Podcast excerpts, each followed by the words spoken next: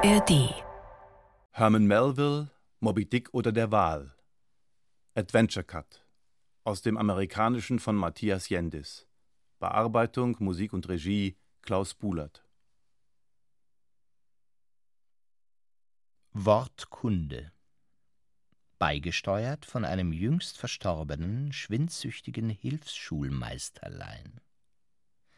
Der blasse Hilfsschulmeister, zerschlissen an Rock, Leib, Herz und Hirn.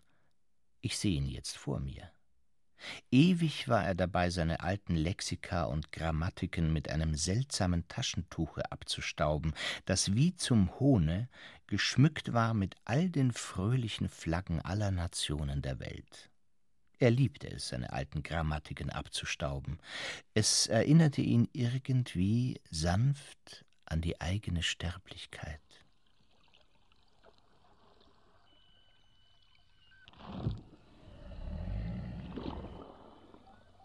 Leviathan, Hebräisch, Kitos, Griechisch, Cetus, Lateinisch, Whale, Angelsächsisch, Wähl, Dänisch, Wahl, Holländisch, Oval, Schwedisch, Chwalür, Isländisch, Whale, Englisch, Baleine, Französisch, Ballena, Spanisch, Piki Fidschi, Pihi Nui Eromanguanisch.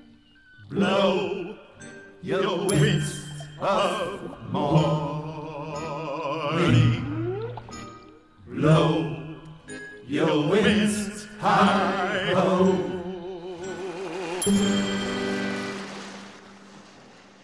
Nennt mich Ismail. Ein paar Jahre ist's her, unwichtig wie lang genau. Da hatte ich wenig bis gar kein Geld im Beutel, und an Land reizte mich nichts Besonderes, und so dachte ich mir, ich wollte ein wenig herumsegeln und mir den wässrigen Teil der Welt besehen. Das ist so meine Art, mir die Trübsal zu vertreiben und den Kreislauf in Schwung zu bringen. Immer wenn ich merke, dass ich um den Mund herum grimmig werde, immer wenn in meiner Seele nasser, niesliger November herrscht, immer wenn ich merke, dass ich vor Sarglagern stehen bleibe und jedem Leichenzug hinterhertrotte, der mir begegnet, und besonders immer dann, wenn meine schwarze Galle so sehr überhand nimmt, dass nur starke moralische Grundsätze mich davon abhalten können, mit Vorsatz auf die Straße zu treten und den Leuten mit Bedacht die Hüte vom Kopf zu hauen, dann ist es höchste Zeit für mich, sobald ich kann, auf See zu kommen.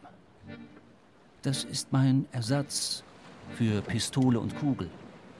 Mit einer stoischen Sentenz stürzt Cato sich in sein Schwert, ich gehe still an Bord.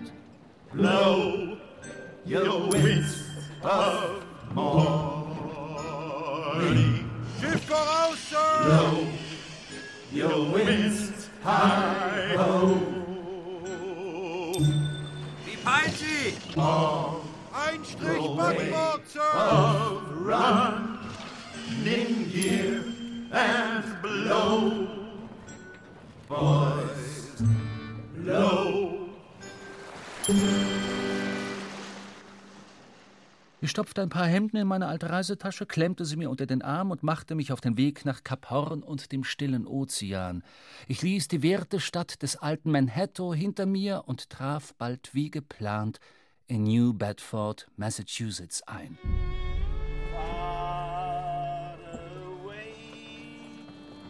Es war an einem Samstagabend im Dezember.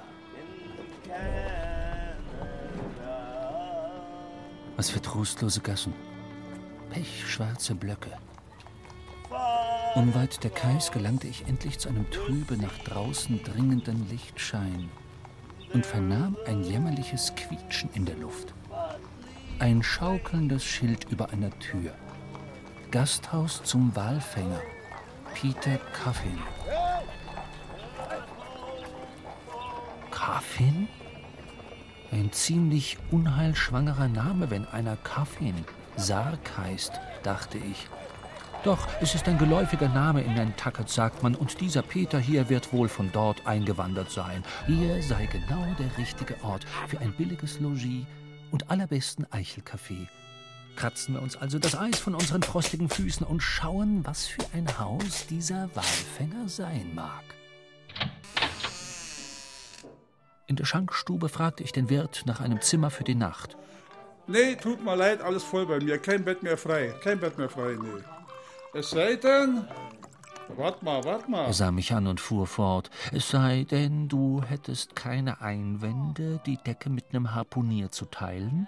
Du willst doch auf Walfang, oder? Na also. da gewöhnst du dich besser gleich an sowas. Ich weiß nicht wieso, aber im Schlaf ist man am liebsten allein und für sich. Äh, Wirt, sagte ich, was ist er denn für einer, der Harpunier?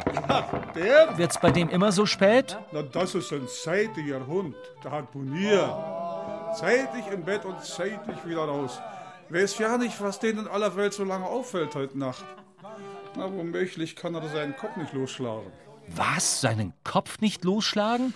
Ja, ja, so ist es. Ist doch ganz einfach. Der Harpunier, wo ich dir von erzählt habe, kommt gerade aus der Südsee, wo er einen Haufen Neuseeländer-Köpfe gekauft hat. Einbalsamierte. Und die hat er allesamt verkloppt. Bis auf einen. Klar? Und den versucht er heute Nacht loszuwerden, weil morgen ist ja Sonntag. Lieber Himmel, morgen ist ja schon Sonntag. Nach den Harpunier kriegst du heute Nacht sowieso nicht mehr zu Gesicht. Der liegt woanders vor Anker. Du komm schon, komm.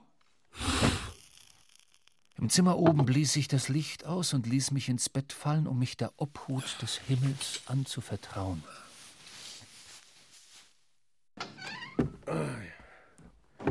Ai, hare tu u matatu.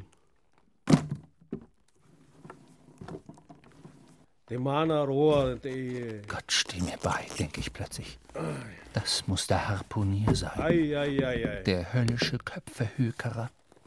Ein Licht in der einen und den bewussten Neuseelandkopf in der anderen Hand haltend, trat der Fremde ins Zimmer.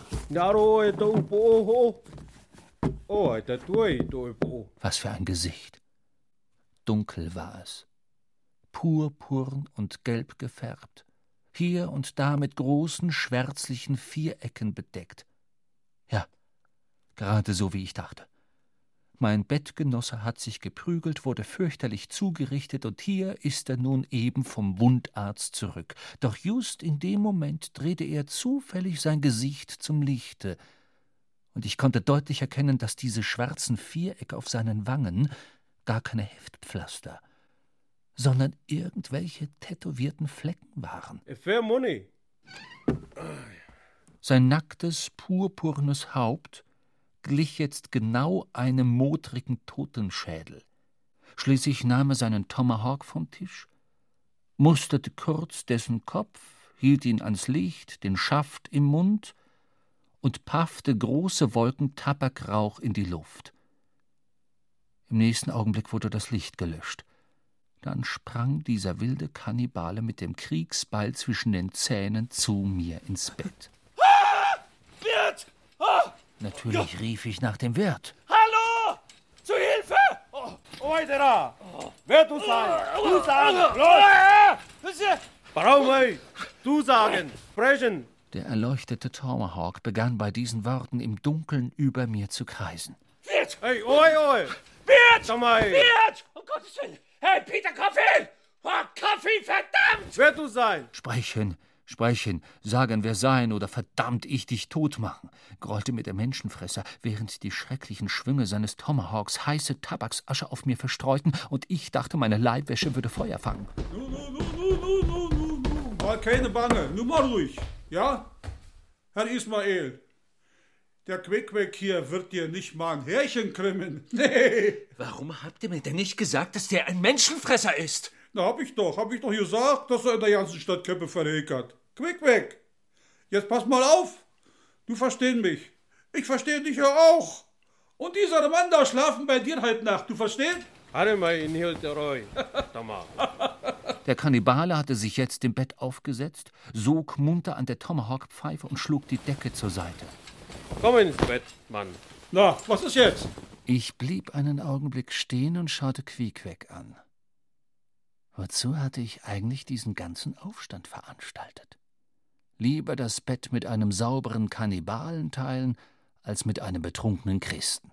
Aber nicht mit der Pfeife da, die soll er wegtun. Sagt ihm das. Ein paffender Mann im Bett. Das geht wirklich nicht. Also, gute Nacht.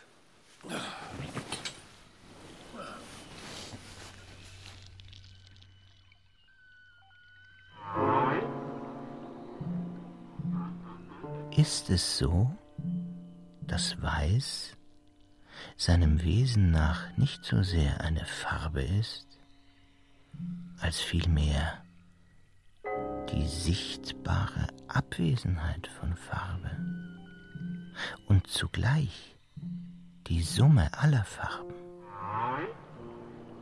dass deshalb eine weite Schneelandschaft dem Auge eine so öde Leere bietet, die doch voller Bedeutung ist. Eine farblose Allfarbe der Gottlosigkeit, vor der wir zurückschrecken.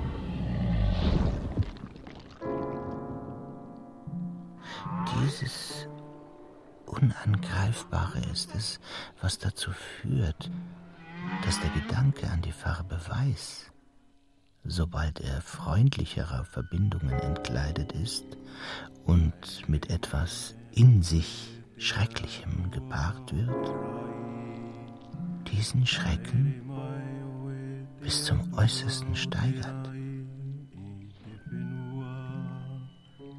Und für all dies war Moby Dick der weiße Wal das Symbol.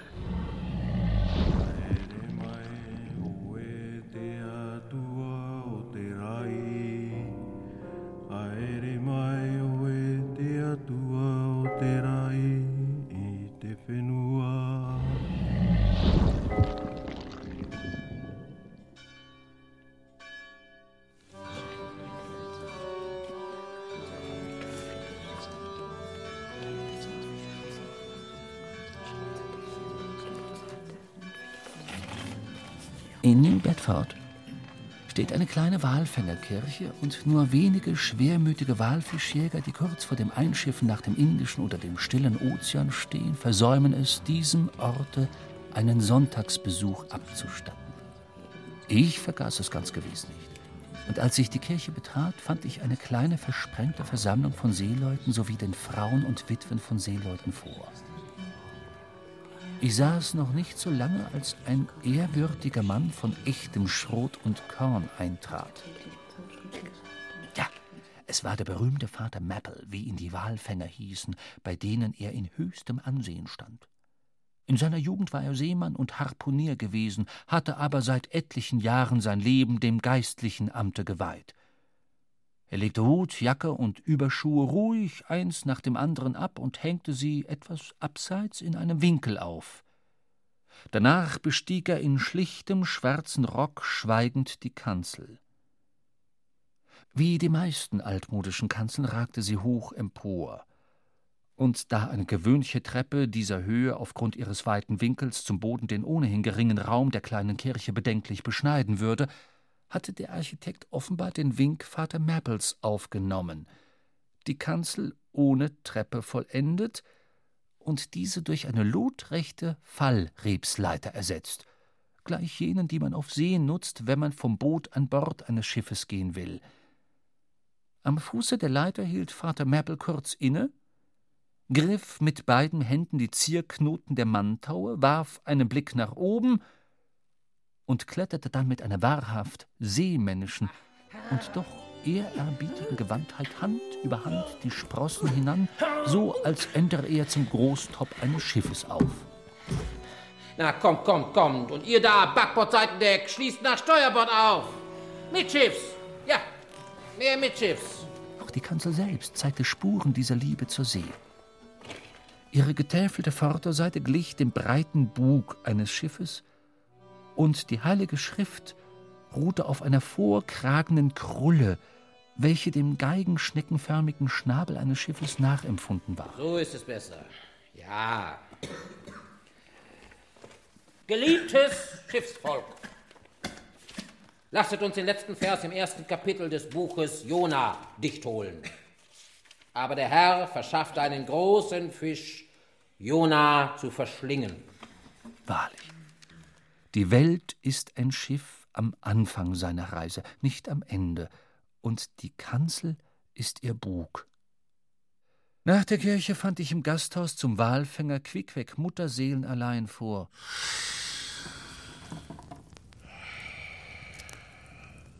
Harimai, Paraimai.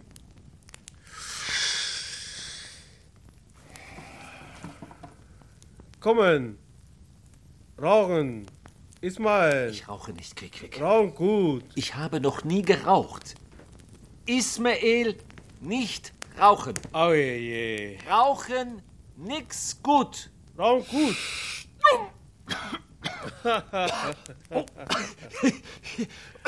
Stark. So machen.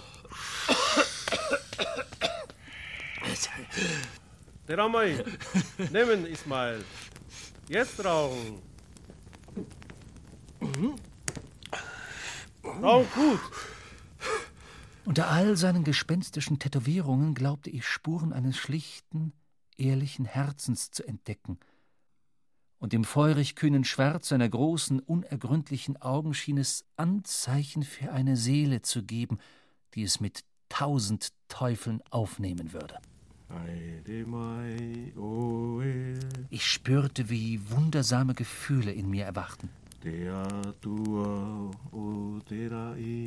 Etwas in mir schmolz dahin. Du hören? Mhm. Quick, sing. Mhm.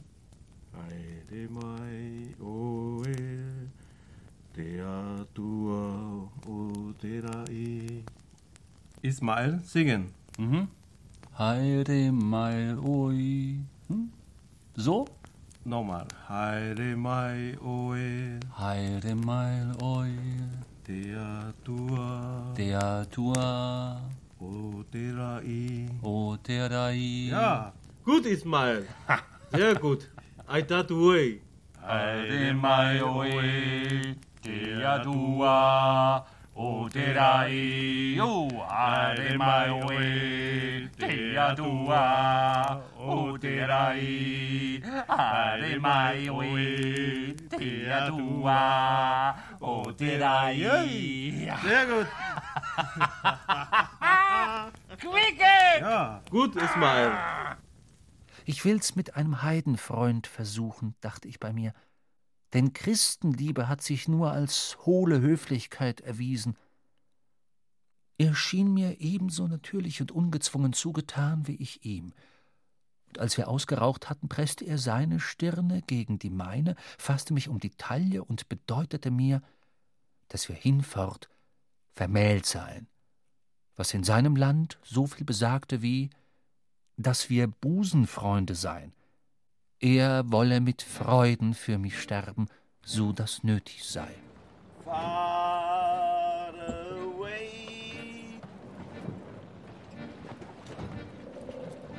in Canada.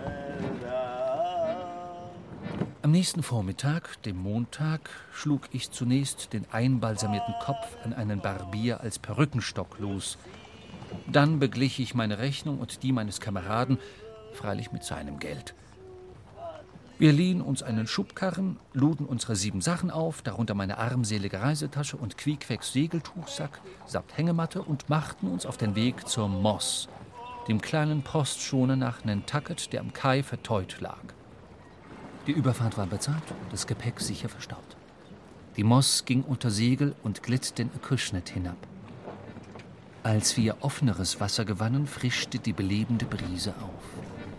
Die kleine Moss schüttelte die sprühende Gischt vom Bug wie ein junges Füllen seinen ausgeschnaubten Schaum. Wie gierig sog ich diese Tatarenluft ein, wie verachtete ich das feste Land mit seinen Schlagbäumen. Die ausgetretene Landstraße übersät mit den Spuren sklavischer Hacken und Hufe.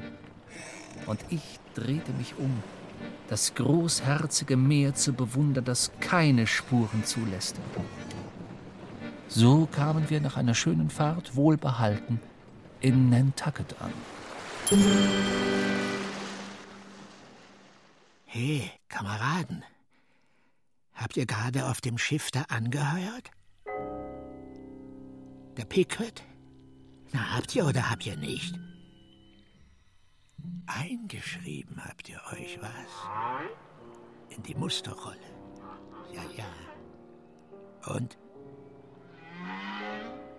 Steht was über eure Seelen drin? Oder den alten Donnerer? Ihr kennt doch den alten Donnerer, oder? Nein. Wer ist? Wollt ihr also wissen?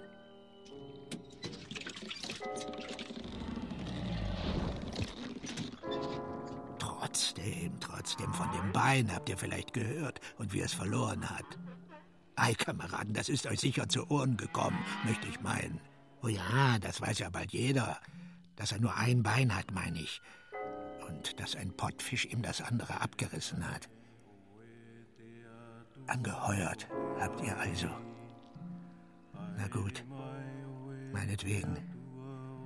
Unterschrieben ist unterschrieben. Und es kommt, wie es kommen muss. Euch einen guten Morgen, Kameraden. Oh, noch etwas. Wenn ihr an Bord geht, sagt Bescheid, dass ich beschlossen habe, nicht mit von der Partie zu sein. Mit einem herzlichen Gruß von Elias.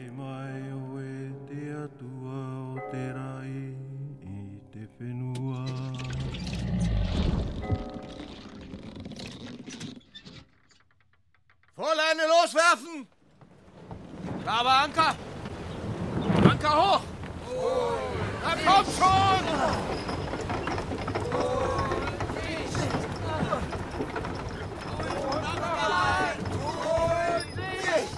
Ein oder zwei Tage vergingen, und an Bord der Pequod herrschte rege Betriebsamkeit. Endlich war der Anker gekattet, die Segel wurden gesetzt, und wir glitten davon. Und als der kurze und kalte Weihnachtstag mit der Nacht verschmolz, standen wir schon beinahe auf der hohen See des winterlichen Meeres, dessen gefrierende Gischt uns in Eis hüllte wie in einen glänzenden Harnisch. Die langen Zahnreihen auf der Reling leuchteten weiß im Mondlicht. Riesige, krumme Eiszapfen hingen wie die weißen, elfenbeinernen Stoßzähne eines gewaltigen Elefanten vom Bug herab. Wir schrien schweren Herzens dreimal Hurra und stürzten uns blind wie das Schicksal in den einsamen Atlantik.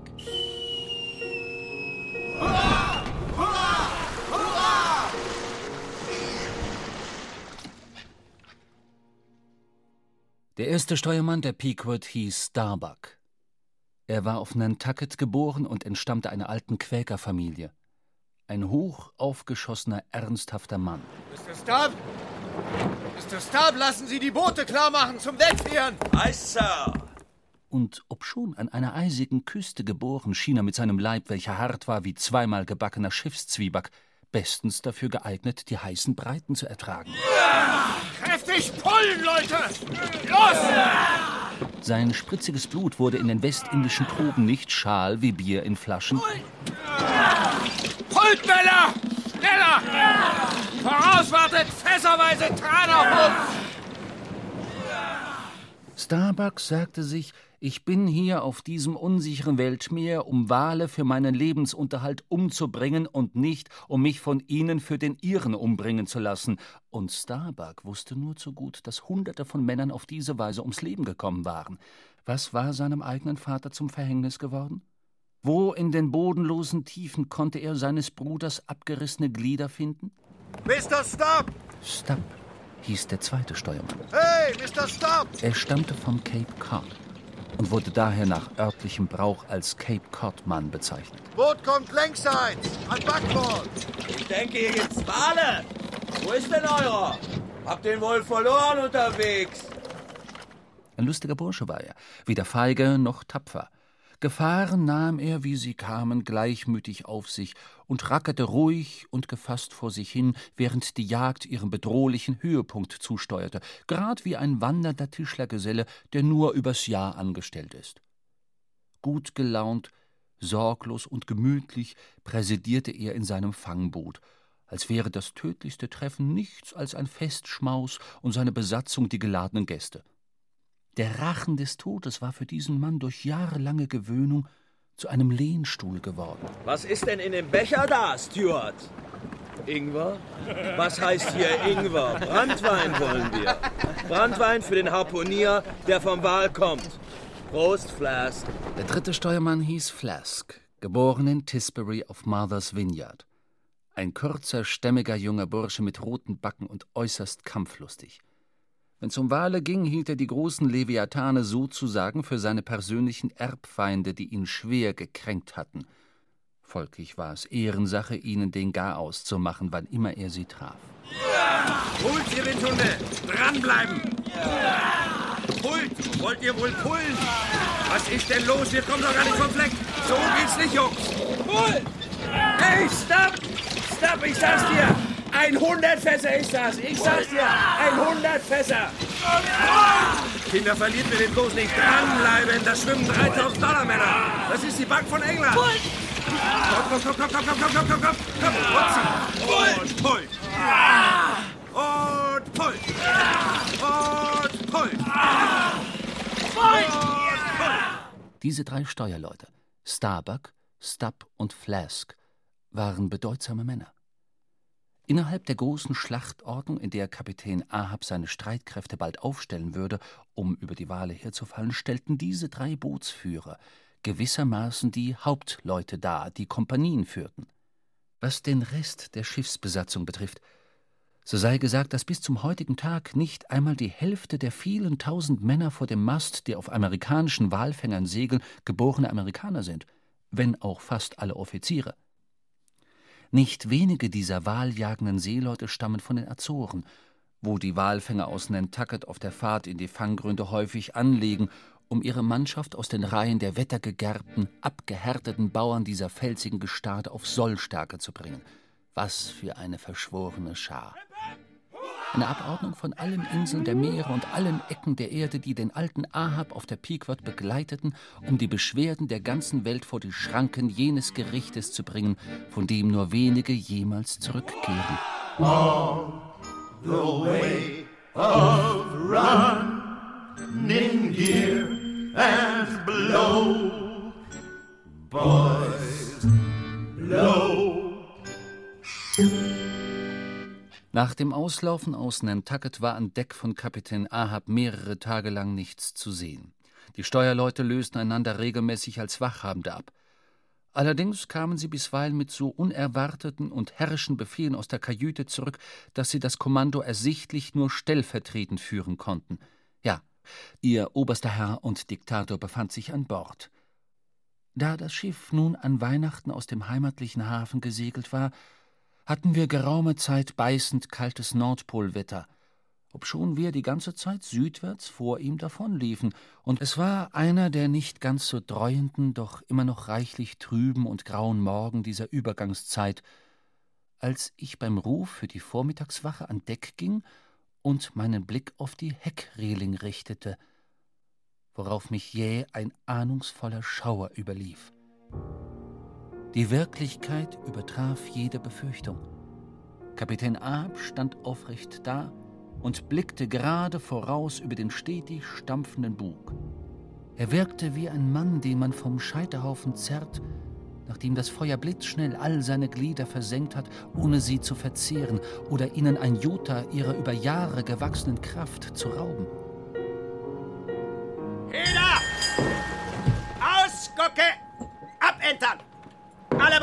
Angetreten, Mr. Starbuck! Sir? entfuhr es dem ersten Steuermann, erstaunt ob eines Befehles, der an Bord nur in Ausnahmefällen ergeht. Alle achtern angetreten, sagte ich. Ahab machte an der Reling Halt, steckte sein Knochenbein in das dortige Bohrloch, griff mit einer Hand in die Wante. Ruhe. Der Captain will was sagen. Ruhe! Psst. Was tut ihr, wenn ihr einen Wal seht, Männer? Ihn aussingen, Sir!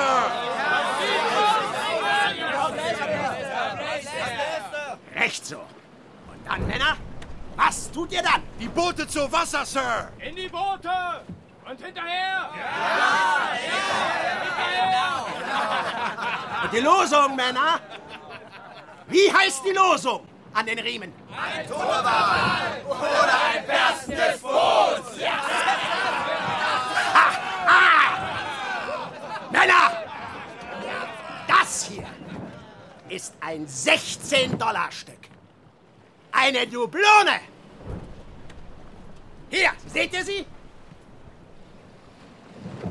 Mr. Starbuck reicht mir einen Schiffshammer. Ich nagle sie an den Mast. So! Hört gut zu, meine Jungs. Wer von euch einen weißen Wal sichtet, wer ihn mir aussingt, der soll diese Unze Gold haben. Ja, das Gold steht vor mir. Ein weißer Wal ist es, sag ich. Reißt die Augen auf, Männer. Moby Dick, der weiße Wal. Singt ihn mir aus. Sir, ich habe von diesem Wal gehört, Sir. Man sagt, Moby Dick war's, der dir das Bein da abgerissen hat. Ei, Starbuck, jawohl. Es war Moby Dick, der mich entmastet hat. Es war Moby Dick, der mir diesen toten Stumpf beschert hat, auf dem ich jetzt stehe. Ich werde ihn dafür ums Kap der guten Hoffnung hetzen und ums Horn herum und durch die Flammen der Verdammnis, ehe ich die Jagd verloren gebe. Und, Männer, das ist es, wofür ihr angeheuert habt, den weißen Wal zu jagen, auf beiden Ozeanen, bis er schwarzes Blut bläst und tot im Wasser treibt. Männer, jetzt will ich euren Schwur. Eine scharfe Lanze! Wir werden ihn jagen! Wir werden ihn finden! Ja! Und jagen, bis er schwarzes Blut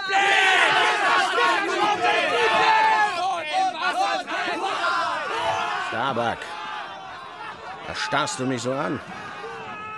Das Funkeln aller Feindesaugen ist leichter zu ertragen als das dumme Glotzen. Wie kann der Häftling denn ins Freie, wenn er die Mauer nicht durchbricht? Für mich ist dieser weiße Wal die Mauer. Nicht vor mich hingestellt. Dahinter denke ich manchmal, ist nichts mehr. Ein gar so schweres Stück war es nicht. Ich dachte doch zumindest einen Stur zu finden, doch seht. Mein einer Zahnkranz greift in alle ihre ganz verschiedenen Räder. Und sie drehen sich. Ich bin ihr Zündholz. Oh, wie bitter, dass das Zündholz, um andere zu entfachen, sich selbst verzehren muss. Was ich gewagt, habe ich gewollt, was ich gewollt, das werde ich tun. Vom Kurs mich abbringen. Nichts hindert mich. Nichts lenkt mich ab auf meiner ehernen Bahn.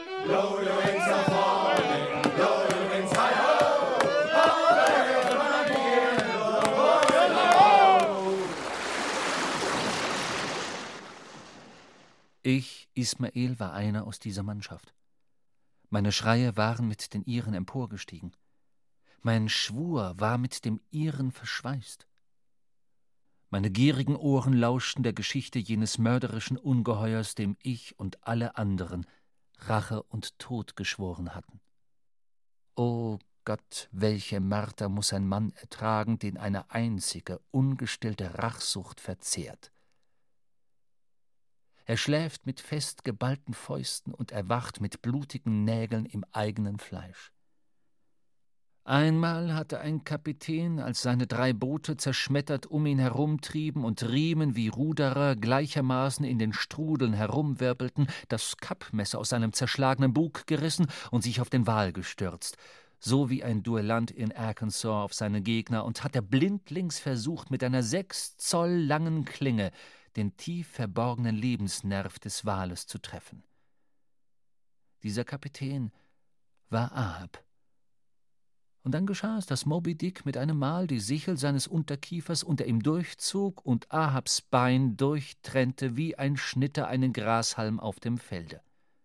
Als ihn dieses Treffen zur Rückkehr in die Heimat zwang und Ahab mit seiner Seelenpein monatelang, Tag für Tag und Woche für Woche die Hängematte teilte, als er mitten im Winter das trostlose, sturmheulende Kap von Patagonien umschiffte, da geschah es, dass sein zerrissener Leib und seine klaffende Seele ineinander bluteten, miteinander verschmolzen und ihn irre werden ließen. Schwör Tod dem Moby Dick. Tod dem Moby Dick!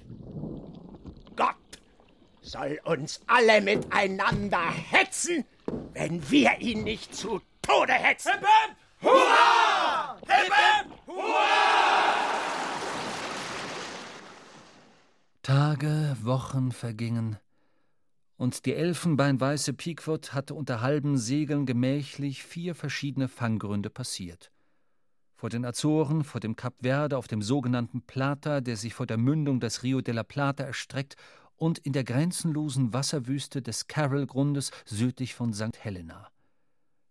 Ich stand im Vortop auf Ausguckwache lehnte meine Schultern gegen die schlaff durchhängenden Bramstängewanten und schaukelte träge in der wie verzauberten Luft hin und her. Plötzlich war es, als ob Blasen unter meinen geschlossenen Lidern platzten. Wie Schraubstücke schlossen sich meine Hände um die Wanten.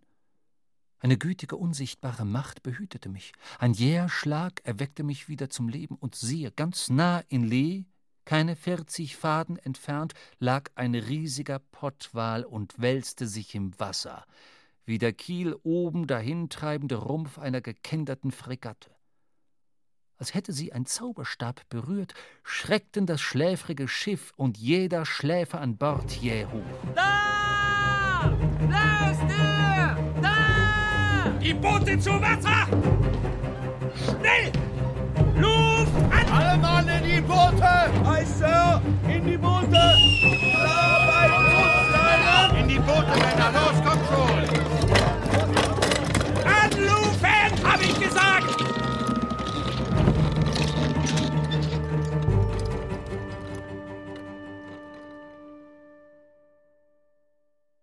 Die plötzlichen Schreie der Mannschaft mussten den Wal aufgeschreckt haben, denn noch ehe die Boote zu Wasser waren, drehte er majestätisch ab und schwamm leewärts davon. Auf einmal warf das Ungeheuer seinen Schwanz vierzig Fuß senkrecht in die Luft und entschwand unseren Augen wie ein Turm, den die Erde verschlingt. Er rundet, ertönte der Ausruf. Hierauf holte Stubb sofort ein Zündholz hervor und setzte seine Pfeife in Brand, war doch die Jagd damit aufgeschoben. Nachdem der Wal die volle Zeit unten geblieben war, tauchte er wieder auf.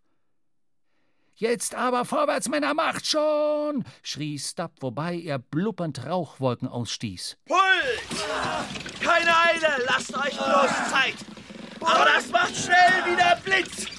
Das ist alles, was ich will! Lang und kräftig durchgezogen, Festigo! Schneller!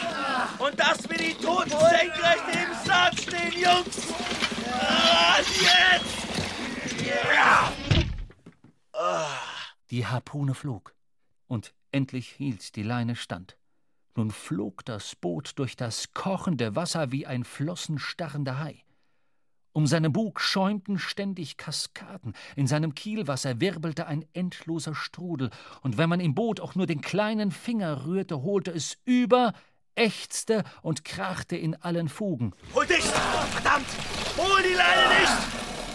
Alle Mann wandten das Gesicht zum Wal und begannen, das Boot an ihn heranzuholen, derweil der Wal das Boot noch weiter zog.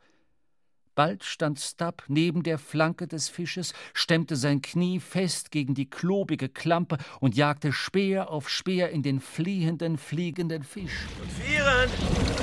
Die Leinen wieder vieren!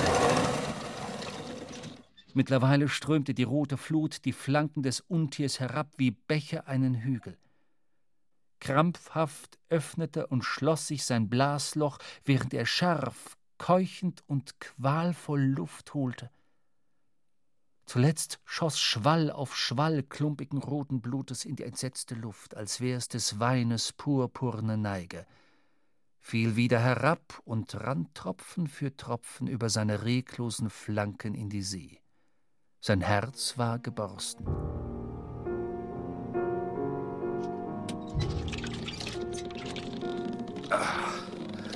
Der ist tot, Mr. Stuff.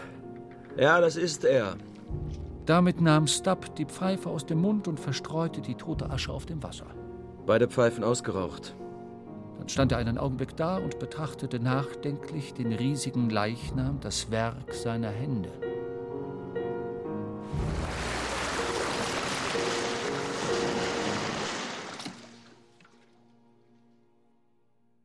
Ach, meine Freunde, das ist doch mörderisch, aber so ist das Leben. Denn kaum haben wir Sterblichen in langer Plackerei dem Riesenleib der Welt sein weniges wertvolles Wahlrad abgerungen, haben uns danach mit letzter Kraft und Geduld von der Besudelung gereinigt und gelernt, uns hier im reinen Tabernakel unserer Seele einzurichten. Kaum ist das getan, als da bläst er, der Geist ausgehaucht ist und wir von neuem aussegeln, um gegen eine andere Welt zu kämpfen und das alte Einerlei des neuen Lebens wieder zu durchlaufen. Schiff ahoi! Ahoi, Samuel Enderby! Ahoi, Pequod! Samuel Enderby! Wer ist euer Captain? Hier bin ich, Pequod! Captain Boomer! Was gibt's? Ahoi, Boomer! Hast du den weißen Wal gesehen? Wieder einmal hielt ein Schiff unter englischer Flagge Achte aus auf die Pequod zu. Ahab stand mit dem Sprachrohr am Munde in seinem aufgeheisten Quarterboot. So war sein Knochenbein gut zu sehen für den fremden Kapitän, der es sich im Bug seines eigenen Bootes bequem gemacht hatte. Was ist? Hast du ihn gesehen? Seht ihr das hier? Und damit zog der andere aus den Jackenfalten, welche ihn verborgen hatten, einen aus Pottwalbein gefertigten weißen Arm hervor, der in einer Art hölzernem Schiffshammer endete. Bootsgasten zu mir! Klar zum Wegführen, Mr. Starbuck. Bootsleinen an Backbord vieren! Ahab blieb im Boot, wurde in weniger als einer Minute mitsamt seiner Mannschaft zu Wasser gelassen und bald gingen sie an dem fremden Schiff längsseits. Kurz darauf wurde er behutsam über das hohe Schanzkleid innenbords geschwungen und sanft auf dem Gangspielkopf abgesetzt. Den elfenbeinernen Arm zur Begrüßung einladend ausgestreckt, trat der andere Kapitän auf ihn zu. Ahab streckte ihm seinen elfenbeinernen Stelzfuß entgegen, so dass sich sein Bein und der Arm wie zwei Schwertfischklingen kreuzten. Lass uns Knochen schütteln, mein Bester. Arm gegen Bein. Ein Arm, der nie zurückzuckt und ein Bein, das niemals wegläuft. Wann hast du ihn getroffen? Und wo? Ich hatte damals vom Weißen Wall noch nie gehört. Nun ja, und eines Tages kam mein Boot an einem Fisch fest. Ein richtiges Zirkuspferd war das. Der tobte und tobte immer im Kreis um uns rum. Auf einmal bricht von unten, vom Meeresgrund, so ein strammer Bursche von Wal hoch.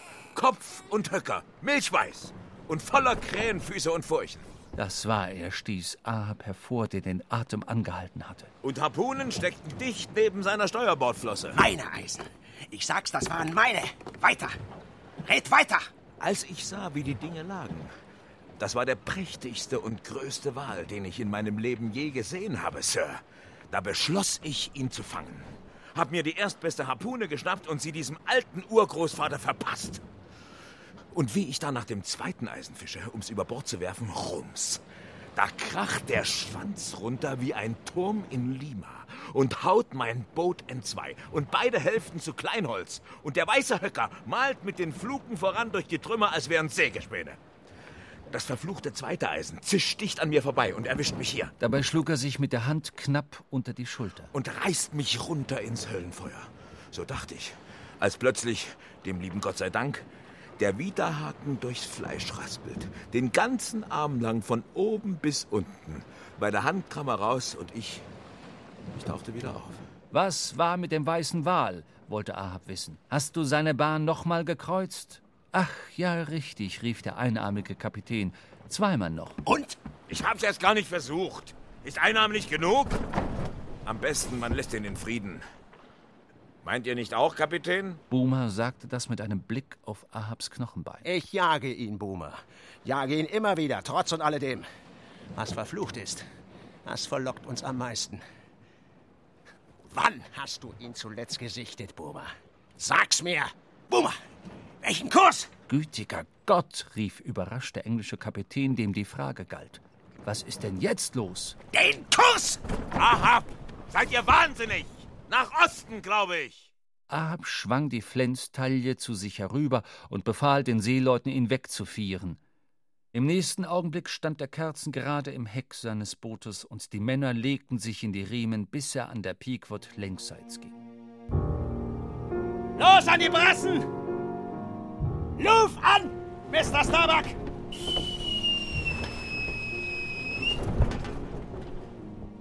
Tiefer und tiefer drang die Pequod in das Herz der japanischen Fanggründe vor, und bald war an Bord alles bereit für die Jagd auf den Fisch.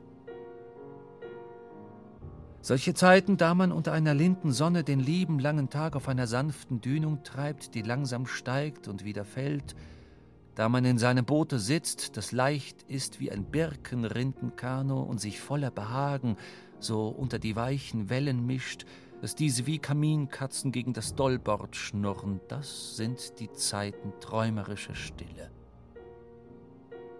Ahab und seine Mannschaft schienen zu schlafen nicht aber Fedallah, der Parse.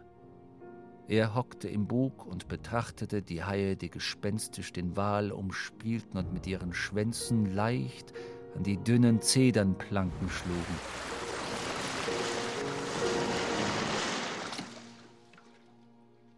Schon wieder diese Träume. Nichts als Totenbaren.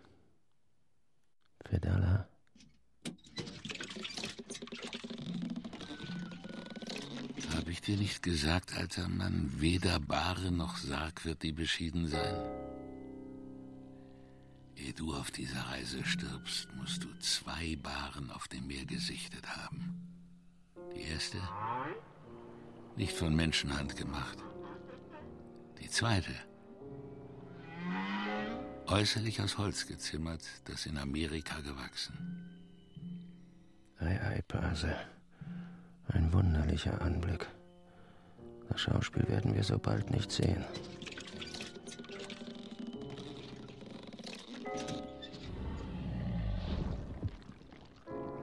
Glaubst du denn nicht, alter Mann? Du kannst nicht sterben, wie du das erblickt. Und das andere. Was du mir sagtest über deine Rolle. Auch wenn es zum Letzten kommt. Ich werde dir vorangehen als dein Lotse. Das sagte ich.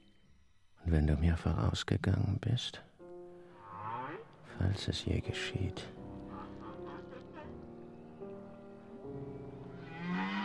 ehe ich dir dann nachfolge, musst du mir doch immer noch erscheinen, mich zu führen. War's nicht so? Zwiefach Unterpfand ist's dafür, dass ich Moby Dick töte und doch überlebe. Dann nimm noch dies als Unterpfand, sprach der Perse, und seine Augen glommen im Dunkeln wie Feuerkäfer. Allein Hanf kann dich töten, alter Mann. Hanf? Meinst du den Galgen? Dann bin ich unsterblich. Zu Land und zu Wasser. Hörst du mich, Fedala? Unsterblich.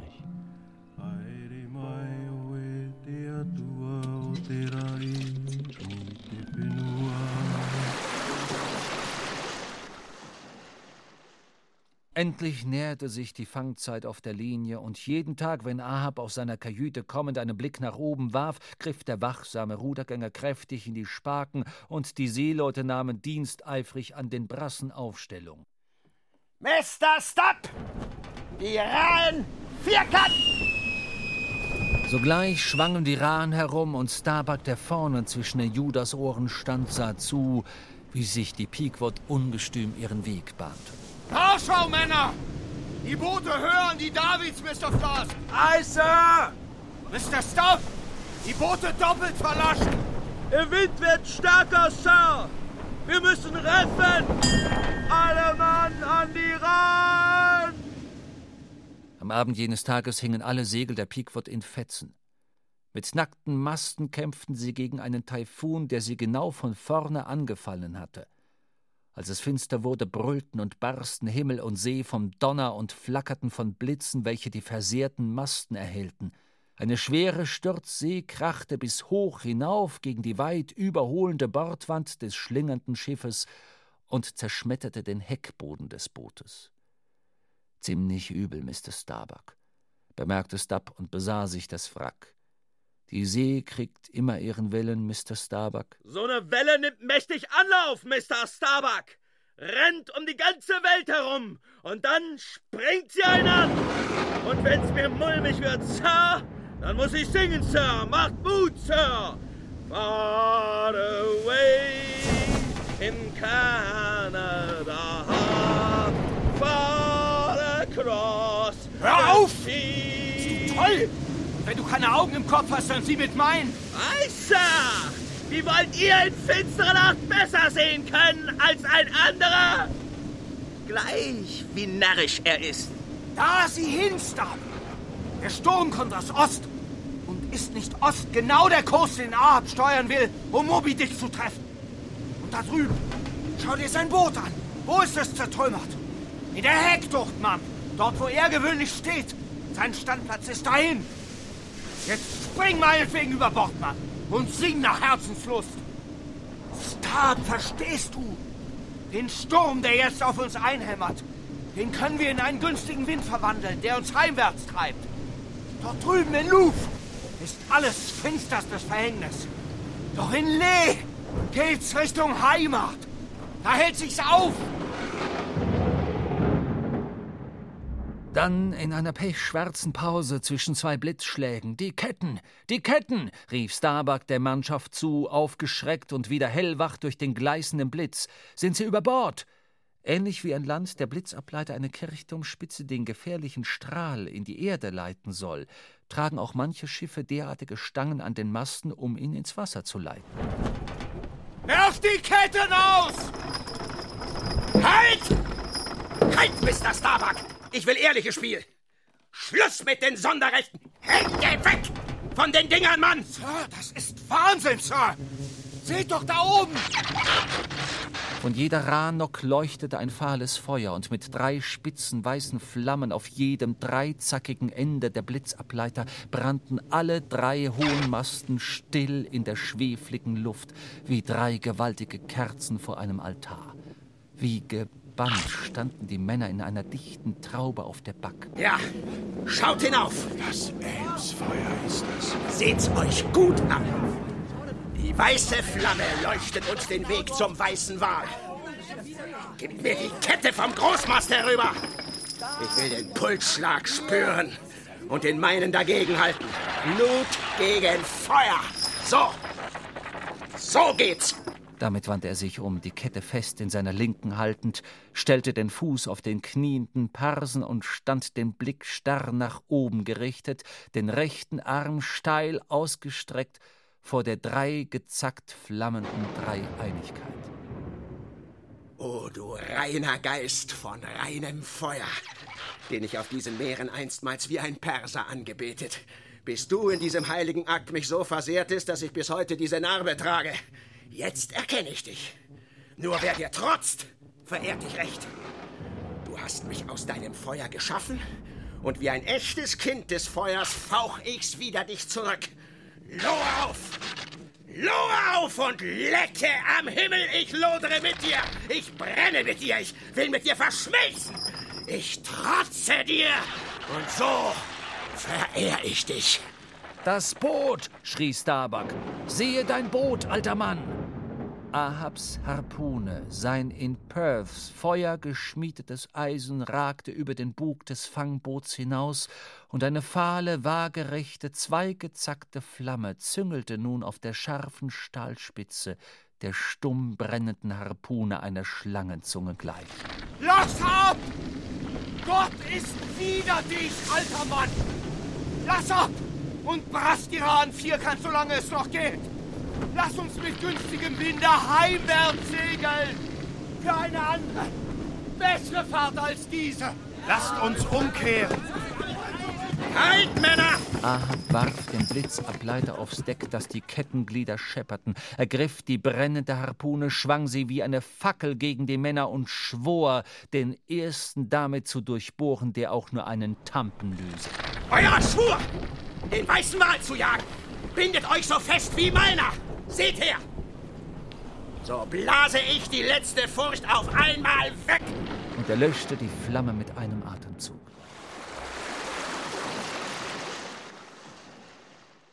Am nächsten Tag sichteten wir ein großes Schiff, die Rachel, die geradewegs auf die Pequod zuhielt. Dicht an dicht standen die Männer in ihren Rahen.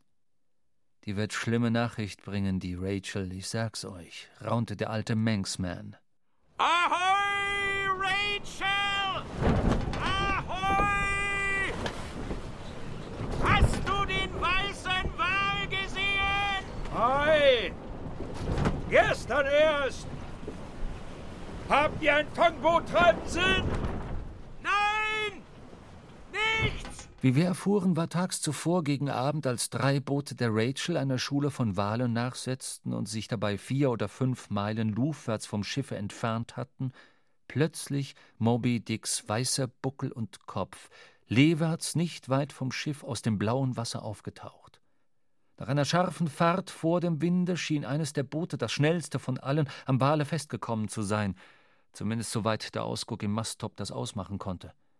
In der Ferne hatte er das Boot als winzigen Punkt gesehen, dann ein jähes Aufleuchten weiß schäumenden Wassers und danach nichts mehr.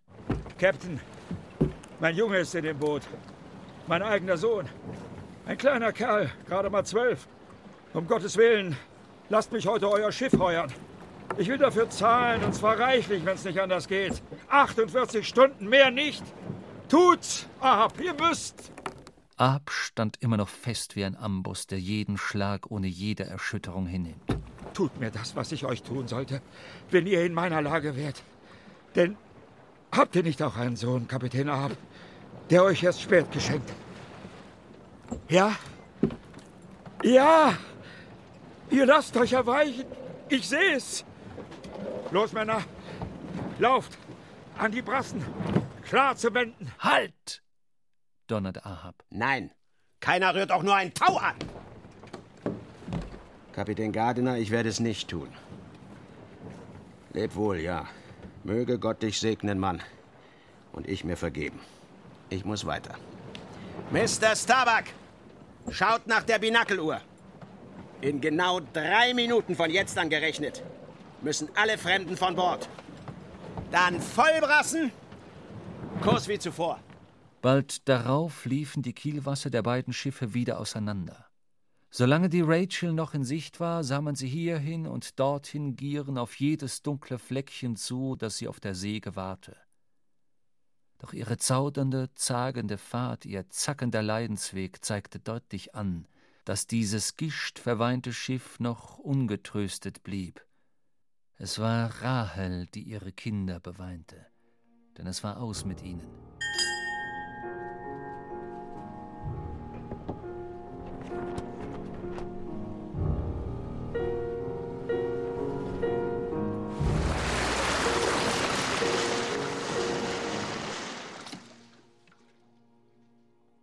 Kapitel 133 Die Jagd Der erste Tag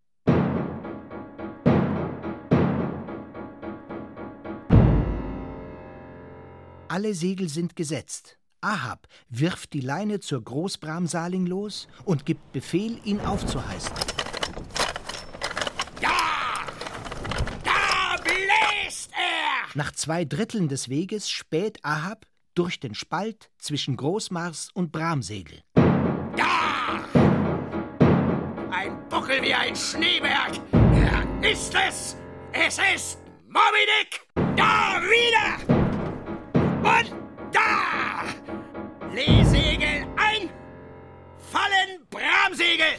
Holt ein Bramsegel! Klar bei den Booten!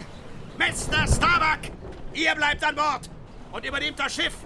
Also. Rudergänger, Luf an, einen Strich. Anlufen, Sir! Und Point! Und Point! Und Point! Und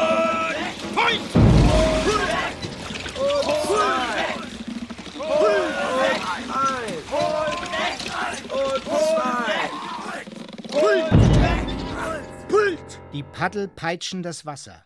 Endlich schließt Ahabs Boot dicht zu seiner Beute auf. Er kann den blendend weißen Buckel klar erkennen.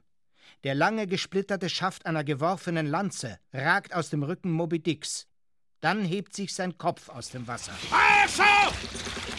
Jetzt rundet er! Für einen Wimpernschlag krümmt der Wal seinen ganzen Marmorleib, schwenkt zur Warnung das Banner seiner Fluke, taucht weg und ist verschwunden. Der Tag neigte sich dem Ende zu, nur der Saum seines goldenen Gewandes raschelte noch. Bald wurde es dunkel. Kein Sport mehr zu sehen, Sir. Ist zu dunkel. Kurs bei der letzten Sichtung? Wie vorher, Sir. Geradewegs nach Lee. Gut. Er wird langsamer werden nachts. Royal und Bramsegel ein, Mr. Starbuck. Einholen! Wir dürfen ihn nachts nicht übersegeln. Rudergänger, halt sie vor dem Wind. Mr. Stubb, Topgasten, abettern. Ei, Sir. Los, kommt runter. Und eine Wache in den Vortop.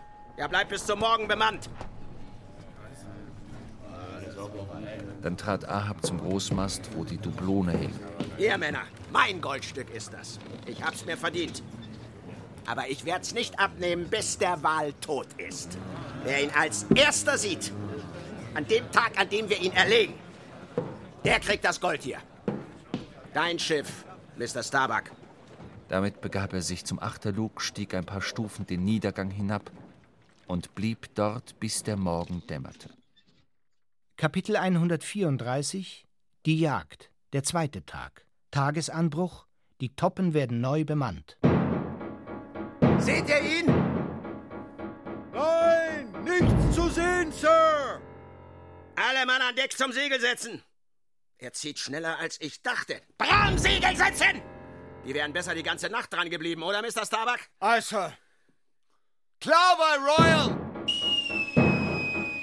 Das Schiff stürmt weiter und durchfurcht das Meer, wie eine fehlgegangene Kanonenkugel zur Pflugschar wird und den flachen Acker aufreißt. Da, Da bläst er! Und da! Seht, er bläst! Gerade voraus! Hurra! Da! Hurra! Und da! Das Rick war voller Leben. Die Masttoppen glichen den Spitzen hoher Palmen mit buschigen Wedeln aus Armen und Beinen. Alle Masten und Rahen trugen reiche, reife Ernte an sterblichen Menschen, bereit für ihr Schicksal. Deine Stunde ist nahe, Moby Dick. Abettern! Alle Mann! Nur Vortop bleibt besetzt! Klar machen zum Wegführen der Boote!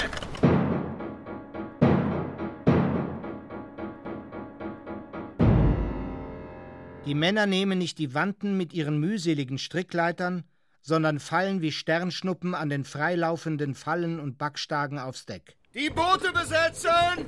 Warschau und klar zum Wegführen! Viert weg! Überall! Vieren! Mr. Starbuck, dein Schiff. Halte sie weg von den Booten, aber bleib in der Nähe.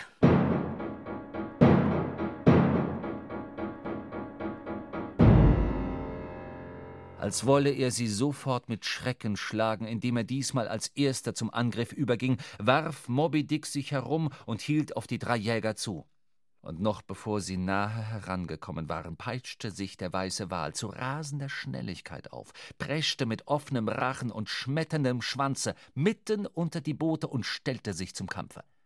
Während dieser wilden Zusammenballung von tausend Gefahren wurde Ahabs noch unversehrtes Boot plötzlich wie von unsichtbaren Drähten gen Himmel gezogen, als der weiße Wal pfeilschnell senkrecht aus der See emporschoss, seine breite Stirn gegen den Boden des Bootes rammte und es in die Luft warf, wo es sich mehrmals überschlug und mit dem Dollbord aufs Wasser fiel. Ahab und seine Männer kämpften sich mühsam unterm Boot hervor, wie Seehunde aus einer Unterwasserhöhle. Moby Dick stemmte seine zerfurchte Stirn gegen die Wogen und zog weiter seine lehwärtige Bahn. Die Pequod vierte ein Boot weg, las die dahintreibenden Männer Ballen und Riemen auf, dazu alles, was sich sonst noch fassen ließ, und brachte sie sicher an Deck. Anscheinend war niemand getötet oder auch nur ernsthaft verletzt worden. Nur Ahabs Knochenbein war bis auf einen scharfen Splitterstummel weggebrochen. Starbuck, gib mir eine Krücke. Da die zerbrochene Lanze tut's. Hey, der Ausguck, wie zieht er? Genau nach Lee, Sir. Dann also Luftruder und setzt Vollzeug. Decksfache. Holt die Ersatzboote nach unten und takelt sie. Mr. Starbuck, lass die Männer zur Musterung antreten. Habt ihr Fedalla gesehen? Wo ist er? Ich sehe Fedalla nicht. Ruf alle Mann zusammen! Fedalla! Hat einer Fedalla gesehen? Sir, Fedalla fehlt. Er muss sich verfangen haben. Pest und Galle über dich! Aufgeentert, alle Mann! Und sucht auch Unterdeck! Ja, Sir, verfangen hat er sich. Und zwar in eurer Leine. In meiner Leine? Ich glaube, ich habe gesehen, wie er hinabgezogen wurde. Vorausgegangen ist er? Weg! Und die Harpune? Nein, nein, nein, ich gottverdammter Narr. Diese Hand hat sie geworfen. Sie steckt im Fische fest. Ein Ausguck, ein scharfes Auge auf ihn. Wenn ich zehnmal um den unvermessenen Erdball segeln muss, ei, oder mitten durch ihn tauchen, töten werde ich ihn. Zwei Tage war er oben und morgen wird der dritte sein. Ein Männer. Einmal steigt er noch empor. Doch nur um seinen letzten Spout zu blasen. Habt ihr den Mut dafür, ihr Männer? Hurra! Hurra! Seid ihr furchtlos? Furchtlos wie Feuer!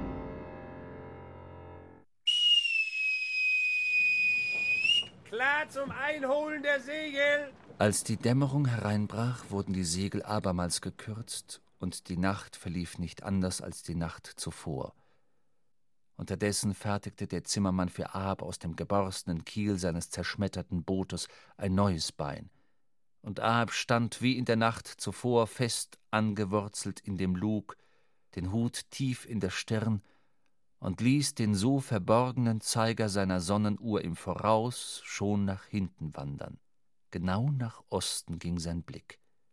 Zum ersten Sonnenlicht. Kapitel 135 Die Jagd. Der dritte Tag. Wunderschöner Tag, Mr. Starbuck, oder? Ans Werk! Hey, Topgasten! Seht ihr was? Nichts, Sir! Nichts? Und gleich Mittag.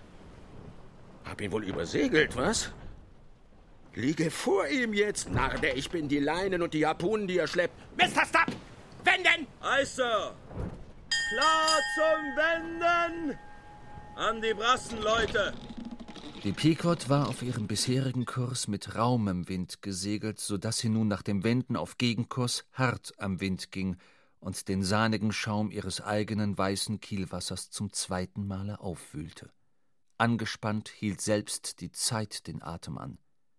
Endlich aber erspähte Ahab den Spaut erneut, gut drei Strich voraus in Luf, und im selben Augenblicke gellten die drei Ausgucke in den Toppen, als schrien sie mit Feuerzungen.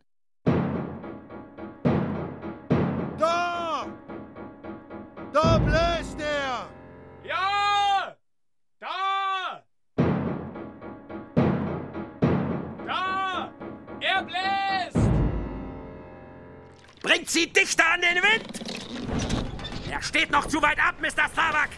Nach einiger Zeit wurden die Boote zu Wasser gelassen. Ahab stand aufrecht im Heck seiner Schaluppe und winkte dem Steuermann zu. Hey, Starbuck. Sir? Zum dritten Mal geht jetzt mein Seelenschiff auf diese Reise, Starbuck. Ei, Sir. Du willst es so. Ja. Mancher stirbt bei Ebbe. Mancher bei Niedrigwasser und mancher beim höchsten Stand der Flut. Gib mir die Hand, Mann.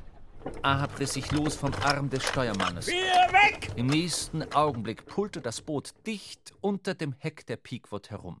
Oh, Starbuck. Die Beine werden schwach. Oh mein Gott, was durchfährt mich da? Und lässt mich ruhig sein und doch voll banger Ahnung. Nimm dich zusammen, Starbuck. Schüttel das ab. Hey! Ihr da oben! Ein scharfes Auge auf die Boote! Und gebt mir gute Acht auf den Wal! Hoho! Verjagt den Habicht da! Seht! Er hackt auf die Fahne ein! Der reißt ihn fetzen! Dabei zeigte er auf die rote Windfahne, welche am Flaggenknopfe des Großmasts flatterte. Die drei Boote waren noch nicht sehr weit gekommen, als die Topgasten mit abwärts weisenden Armen signalisierten, dass der Wal auf Tiefe gegangen war. Ahab wollte aber so nahe wie möglich stehen, wenn der Wal wieder auftauchte, und ließ seine Mannschaft weiterrudern, die gebannt in tiefstem Schweigen verharrte. Ein dumpfes Grummeln ertönte, ein unterirdisches Grollen, und dann stockte allen der Atem, als behangen mit nachschleifenden Leinen, Harpunen und Lanzen, eine mächtige Masse schräg aus der See in voller Länge in die Luft schoss. Von dünnen Dunstschleiern umhüllt, schwebte sie für einen Wimpernschlag in der regenbogenbunt schillernden Luft und schlug dann wieder schwer aufs Meer.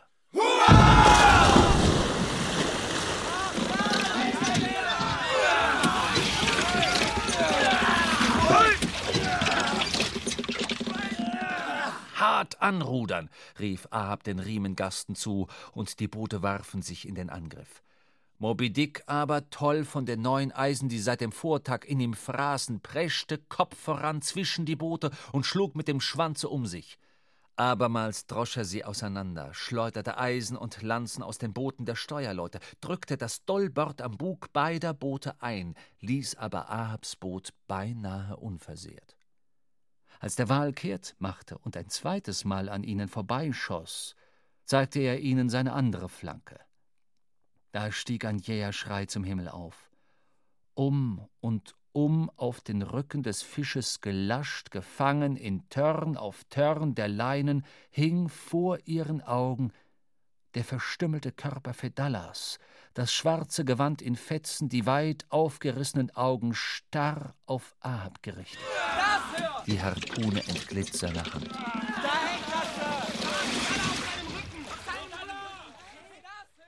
Genarrt bin ich. Genarrt. Das also ist die Bahre, die du versprochen hast. Doch ich nehme dich beim Worte und zwar bis zum letzten Buchstaben. Wo bleibt die zweite Bahre? Steuerleute zum Schiff! Die Boote sind jetzt nutzlos. Dichtet sie und kehrt zurück. Wenn nicht, reicht's auch, dass Ahab allein stirbt. Runter und anrudern, Männer! Dem ersten, der aus meinem Boot springt, dem jag ich die Harpune in den Leib. Nicht Menschen seid ihr, sondern Ahabs Glieder, Arme, Beine und gehorcht meinem Befehl. Wo ist er, der verdammte Wal? Schon wieder weggetaucht? Doch suchte er zu nah am Boote, denn Moby Dick zog wieder stetig seine Bahn, als wolle er mit dem aufgebahrten Leichnam entfliehen und als sei das letzte Treffen nur eine Station auf seinem Zug nach Lee gewesen. Pult! Pult weiter, Männer! rief Ahab der Mannschaft zu. Pult! Jetzt geht's. Wir kommen näher. Das Ruder übernehmen! Lasst mich durch! Als das Boot schließlich zur Seite schwang und neben der Flanke des weißen Wals dahinglitt, fand Ahab sich schon mitten in dem dampfenden Bergnebel wieder, der vom Walspaut herabwallte und sich um seinen Höcker wand, wie um den mächtigen Monetnock, so dicht war er am Fische. Als er den Rücken nach hinten durchbog, beide Arme hoch erhob, weit ausholte und sein grimmiges Eisen und seinen weitaus grimmigeren Fluch in den verhassten Wal jagte. Nimm das, du Teufel! Stahl und Fluch versanken beide bis zur Tülle in der Flanke, wie vom Sumpfe eingesogen. Augenblicklich schoss der weiße Wal pfeilschnell durch die unruhige See davon. Los, Männer! Jetzt pult! Pult! Und rauf! Der Wal wirbelte herum, um dem Ansturm seine blanke Stirn zu bieten. Bei der Wende gewahrte er aber den herannahenden schwarzen Rumpf der Pequod, die er wohl als den Ursprung all seiner Bedrängnis ansah, vielleicht aber auch als den größeren und somit würdigeren Gegner. Jedenfalls preschte er mit einem Male dem nahenden Bug entgegen und hieb seine klaffenden Kiefer durch feurige Funkenregen aus glitzernder Gischt. Der Wal!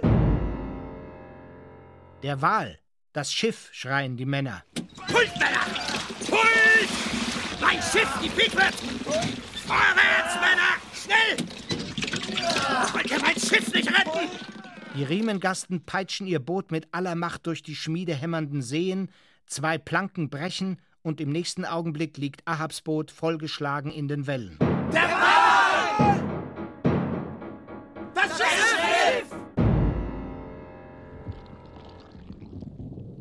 Der Wal! Luftruder! Luft an! Oh, ihr lieblichen Mächte der Lüfte, haltet mich! Lasst mich nicht fallen!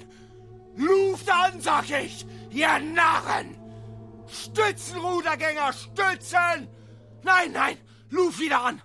Er wendet uns zu treffen! Oh. Seine Stirn hält unerbittlich Kurs auf einen, dem seine Pflicht gebietet, nicht zu weichen. Mein Gott. Jetzt mir bei.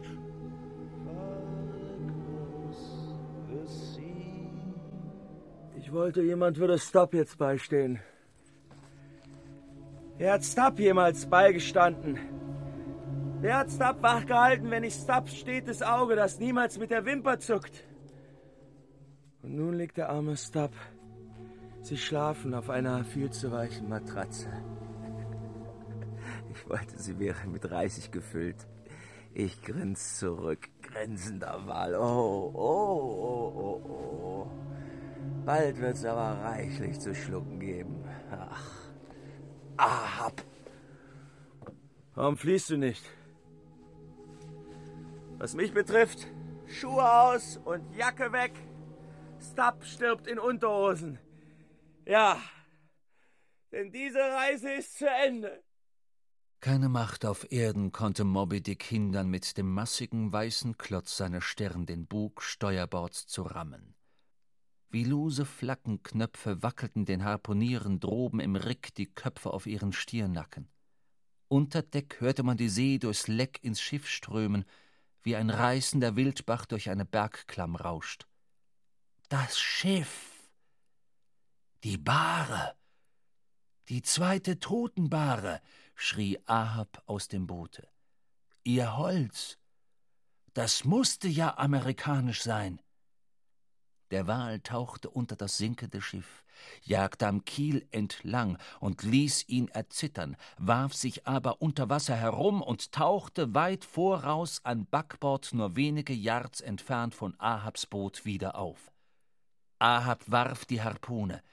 Der getroffene Wal stürmte los, die Leine lief rasend und sengend schnell durch das Runzel, kam unklar.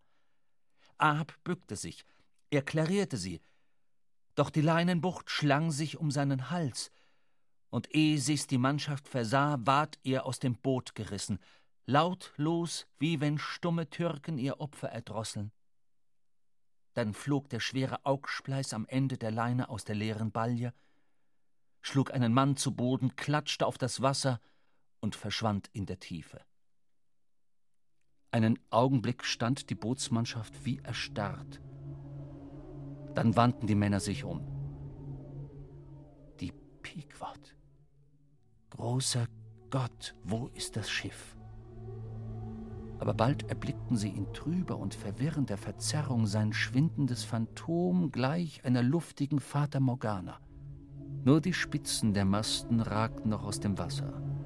Nun erfassten die kreisenden Wasser das einsame Boot, jeden Mann, jeden treibenden Riemen, jede Lanze und wirbelten alles herum, Beseeltes und Unbeseeltes zogen alles um und um in einen Strudel, der selbst den kleinsten Span der Pequod mit in die Tiefe riss. Nun flogen kleine Vögel kreischend über dem noch gähnenden Abgrund. Mürrische weiße Wellen schlugen gegen seine steilen Wände. Dann brach alles ein und das große Leichentuch des Meeres wogte weiter wie vor fünf Jahrtausenden. Ich war es, der am letzten Tage, als die drei Männer aus dem kenternden Boot geschleudert wurden, achteraus abfiel. So trieb ich am Rande der Szene und konnte alles mit ansehen. Die Haie glitten harmlos vorüber, als wären ihre Rachen fest verschlossen. Die wilden Habichte der See schwebten mit verhüllten Schnäbeln über mir. Am zweiten Tage stand ein Segel auf mich zu, kam näher, näher und nahm mich schließlich auf. Es war die umherirrende Rachel. Auf der Suche nach ihren verschollenen Kindern fand sie nur eine weitere Weise.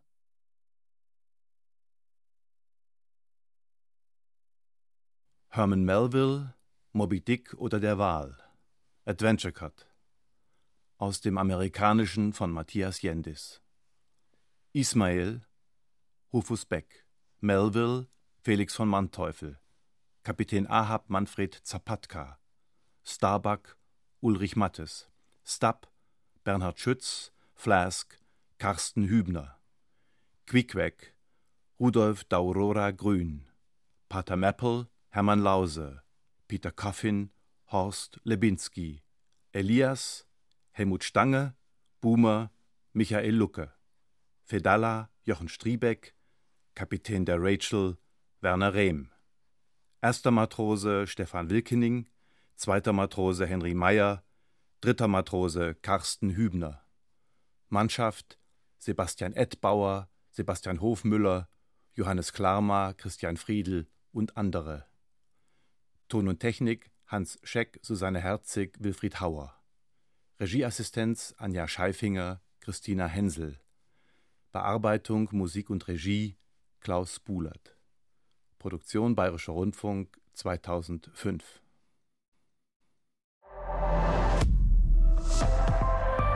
ARD. Eure Majestät, Ihr Pilot. Captain Middleton. Das Hörspiel über eine Kaiserin, die ihrer Zeit oft voraus war und trotzdem bis heute unterschätzt wird. Am Sonnabend, den 11. März 1876, jagt Elisabeth morgens in Thorpe Mandeville und nimmt anschließend die Great Western Railway nach London, wo sie wieder in Claridge's wohnt. Sissy von Karen Duwe ein Hörspiel zwischen Regenbogenpresse und großem Drama. Die Schönheit der Kaiserin ist legendär. Dabei ist sie schon 38 Jahre alt. Schon jetzt in der ARD Audiothek und überall, wo es Podcasts gibt.